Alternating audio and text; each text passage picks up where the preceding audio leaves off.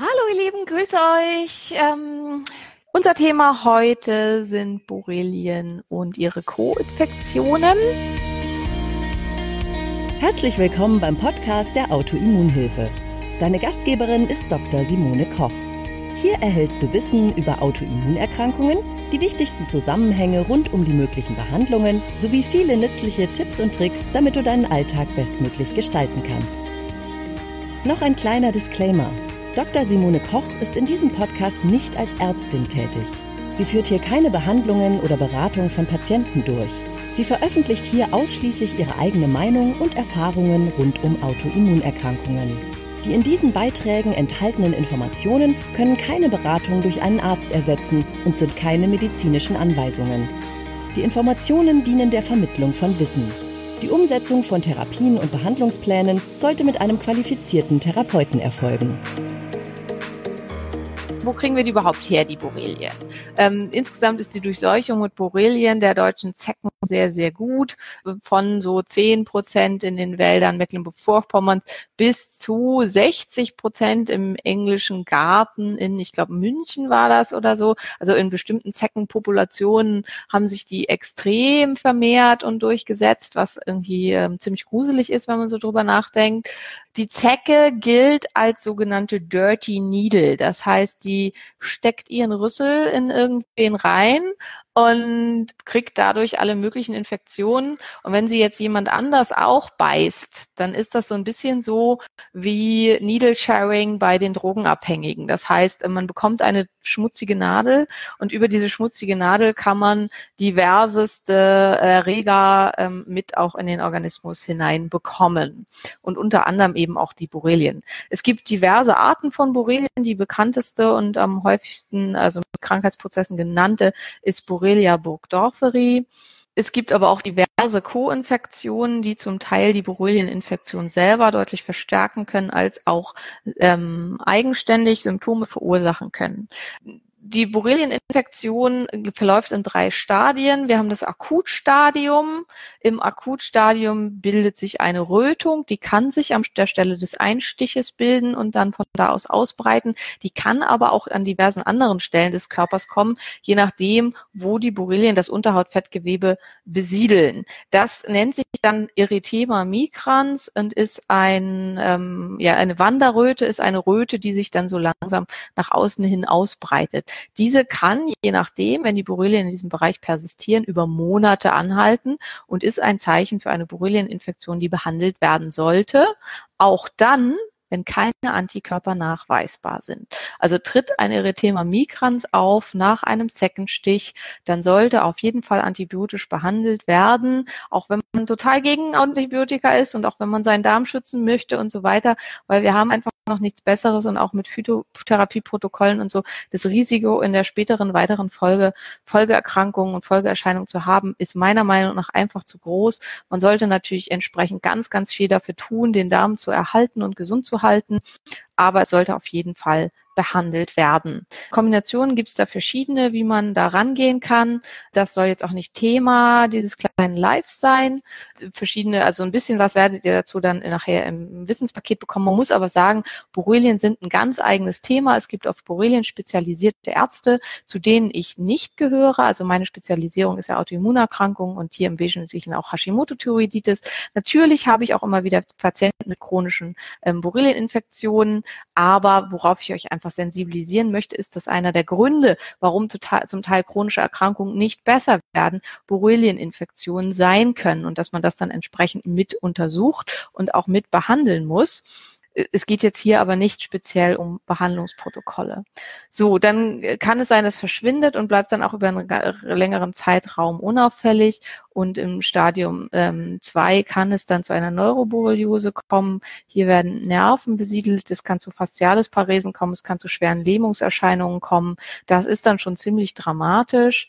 Das soll, muss dann auch auf jeden Fall behandelt werden. Ähm, eine Neuroborreliose kann Langzeitschäden verursachen, die man halt auf keinen Fall haben möchte. Und im Stadium 3 haben wir eine chronische Latenzphase, die zu ähm, atrophischen Veränderungen an der Haut führen können und zum Teil auch zu einem immer wieder Aufflackern der Erkrankung mit Fatigue-Zuständen, Erschöpfung, chronischem Erschöpfungssyndrom und ähnlichem. Die Borrelien selber aber vor allen Dingen in Kombination mit Bartonellen und Barbesien können auch eine ähm, Kardiomyopathie beziehungsweise eine Myokarditis, also eine Entzündung des Herzens hervorrufen und können dadurch multiple schwerwiegende Herzentzündungen verursachen, also schwer Herzsymptome verursachen, Herzrhythmusstörungen, Herzmuskelschwäche und andere. Und es kann ebenfalls auch ähm, zu Hirnentzündungen, Hirnhautentzündungen kommen. Alles sehr, sehr ungute, unschöne Verläufe.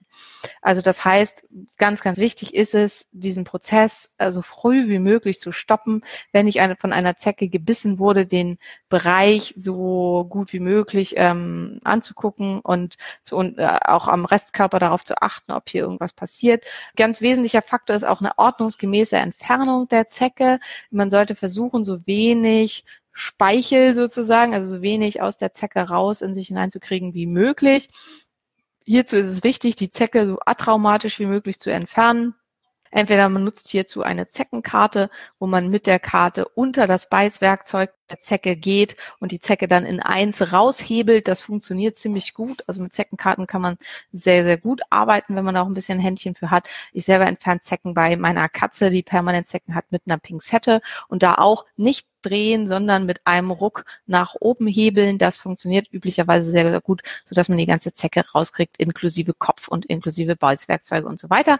Meist leben die dann noch, dann muss man sie noch, also oder eigentlich immer, weil sonst hat man es nicht richtig gemacht. Und dann muss man das Viech noch tot machen.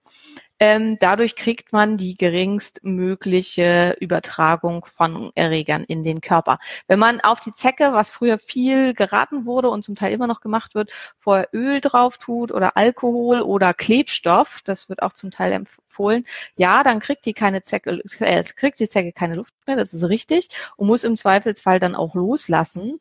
Aber sie gibt massiv Stoffe ab, in den Körper. Und das ist halt genau das, was wir auf jeden Fall vermeiden wollen und wo wir halt gucken wollen, dass das äh, nicht passiert.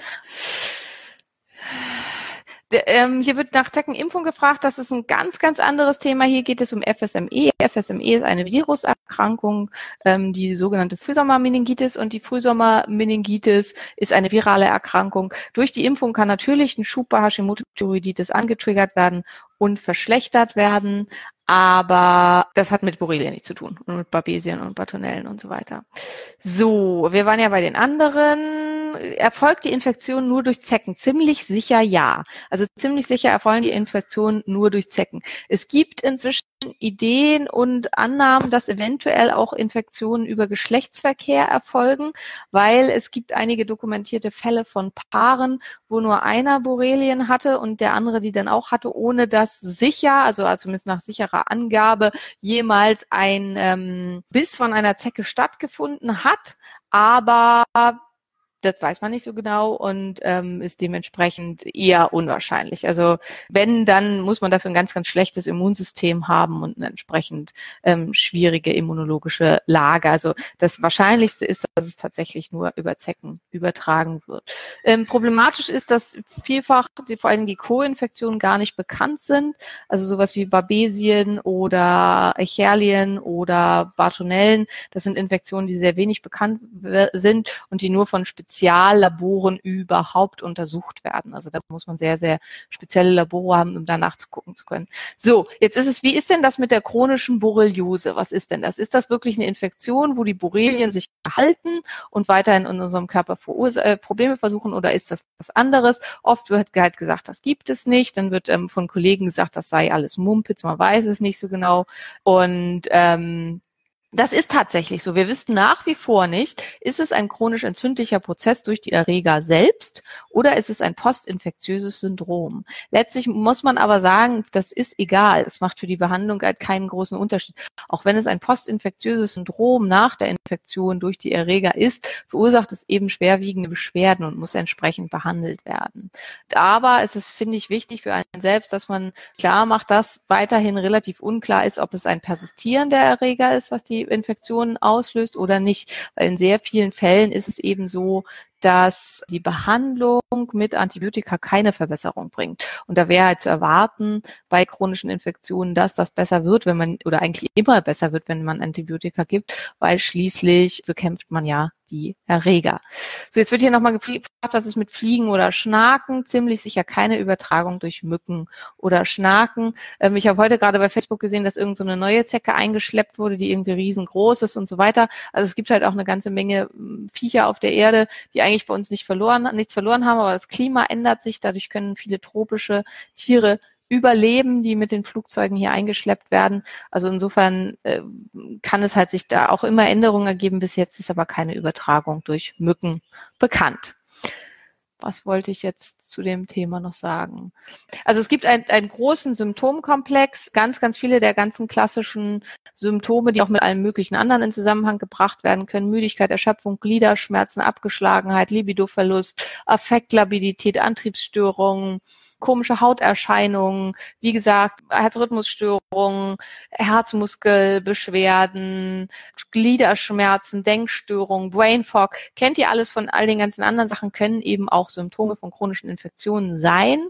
Es gibt hierzu Checklisten, also wer für sich selber da mal checken will, das finde ich sehr, sehr schön, bei der Firma Armin Labs, also Armin wie der Name, weil der Gründer des Labors heißt Armin Schwarzbach und ähm, deswegen heißen die Armin Labs. Bei denen findet ihr offiziell auf der Homepage die entsprechenden Fragebögen, die man ausfüllen kann. Und wenn ihr einen Therapeuten habt, der mit Armin Labs zusammenarbeitet, dann könnt ihr die ausgefüllten Bögen damit hinnehmen und der hat dann so eine Schablone, so ähnlich wie bei dem Führerscheintest, wo man dann gucken kann, für welche ist das da. Und ich weiß nicht, ich könnte mir vorstellen, da müsste man beim Labor gucken, dass man es vielleicht auch an die schicken kann und die einem dann sagen, ja, man soll immer sich testen lassen auf Bartonellen oder Echalien oder Babesien oder was auch immer. Das ist auf jeden Fall vorher relativ hilfreich, weil diese Untersuchung muss man immer selber zahlen. Und wenn man eben alles machen lässt, dann ist man sehr schnell sehr, sehr viel Geld los. Und wir reden hier nicht von dreistelligen, sondern von vierstelligen Beträgen. Und insofern macht es sehr viel Sinn, da dann mal nachzugucken. Bremsenstich, ich, ja, also Lara, du wirst es schon wissen. Wie gesagt, wissenschaftlich gibt es dazu keine Untersuchungen. Also es, es kann halt sein, also es gibt halt immer vielleicht mal Einzelfallberichte, aber da man das halt nicht beweisen kann, ist das halt eben die Problematik, dass man wissenschaftlich nicht sagen kann, ob Bremsen die übertragen oder nicht. Genau, die Inkubationszeit, ja, also das stimmt so nicht. Die Inkubationszeit von der Borreliose nach dem Zeckenstich ähm, sind ähm, zwei bis vier Wochen. Es ist halt eben die Erkrankung persistiert und bis zum Stadium 4, äh, Quatsch, bis zum Stadium 3 können tatsächlich 10 bis sogar 20 Jahre vergehen. Manchmal hat man bei ganz alten Leuten so diese typisch atrophischen Hautveränderungen und die, die, haben vielleicht diese Erkrankung dann schon Jahrzehnte, also viele, viele Jahrzehnte. Äh, so ja, bei einer Akutborreliose würde ich auch einen Kaiserschnitt machen, um die Übertragung zu verhindern. Das ist ja auch noch wieder ganz was anderes. Es wird ja durch Blut übertragen. Aber ähm, also wir müssen jetzt uns ja auch nicht über die Übertragung streiten, wie immer. Ich bin auch überhaupt nicht äh, der Meinung, dass ich das alles weiß. Also es kann sehr gut sein. Meine ähm, Informationen beziehe ich da auf dem, was äh, ich aus Fortbildung habe. Ich habe keine aktuelle Literaturrecherche gemacht, ob es vielleicht Nachweise gibt zu Bremsenübertragung. Wie gesagt, also da es halt Verdacht gibt, dass es eventuell auch über Geschlechtsverkehr übertragen übertragen wird, ist die Theorie natürlich auch richtig, dass es über Mücken und Bremsen übertragen werden kann. So, also wie gesagt, mein Thema und wo, wo ich hier darauf aufmerksam machen will, weil wie gesagt, ich bin kein Borrelienarzt und will mich da auch nicht überhaupt nicht aus dem Fenster lehnen, das zu sein und schicke auch Patienten mit einer chronischen Borreliose zu Kollegen, um die mitzubehandeln mit ihrer Autoimmunerkrankung und mache die Behandlung nicht selber, sondern was mir wichtig ist, die Sensibilisierung dafür, dass es bei chronischen Erkrankungen, bei Autoimmunerkrankungen ein Thema sein kann. So, ähm, wer will, kann jetzt noch eine Frage stellen und ansonsten sind wir für heute durch. Wie ihr schon merkt, wird sich wahrscheinlich im Wissenspaket, also es wird auch ein großer Unterpunkt sein und ich werde auch nochmal auf die Diagnostiken genau eingehen und so weiter, aber überhaupt nicht auf Behandlung groß oder irgendwas, weil wie gesagt, das ist nicht mein Thema und das nützt einem auch nicht viel, weil da muss einfach, finde ich, ein guter Therapeut mit im Boot sein, der das mitmacht. Was wollte ich jetzt sagen? Ja, und insofern wird es vor allen Dingen um Candida und EBV auch zu einem ganz großen Teil gehen. So, was kann man pflanzliches einnehmen? So richtig, also kann pflanzliches alles Mögliche einnehmen. Also es gibt halt pflanzliche Protokolle gegen Borrelien, wen das interessiert. Also Leimborreliose, das Buch von Steven Buhner ist so das ähm, erschlagene Standardwerk dazu. Ist unglaublich dick und hier werden die ganzen Phytoprotokolle, also die sogenannten Buhner-Protokolle dargelegt.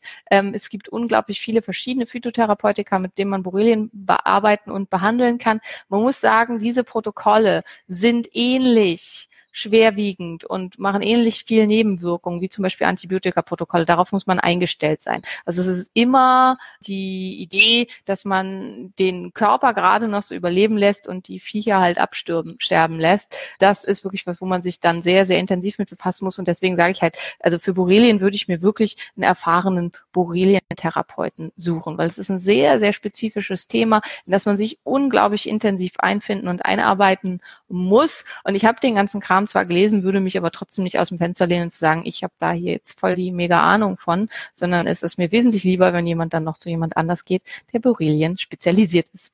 So, ja, ähm, weitere Fragen sind nicht. Ich glaube, das, was ich euch sagen wollte, habt ihr verstanden. Es kann halt eben auch Jahre, Jahrzehnte und so weiter nach so einer Infektion noch Beschwerden verursachen.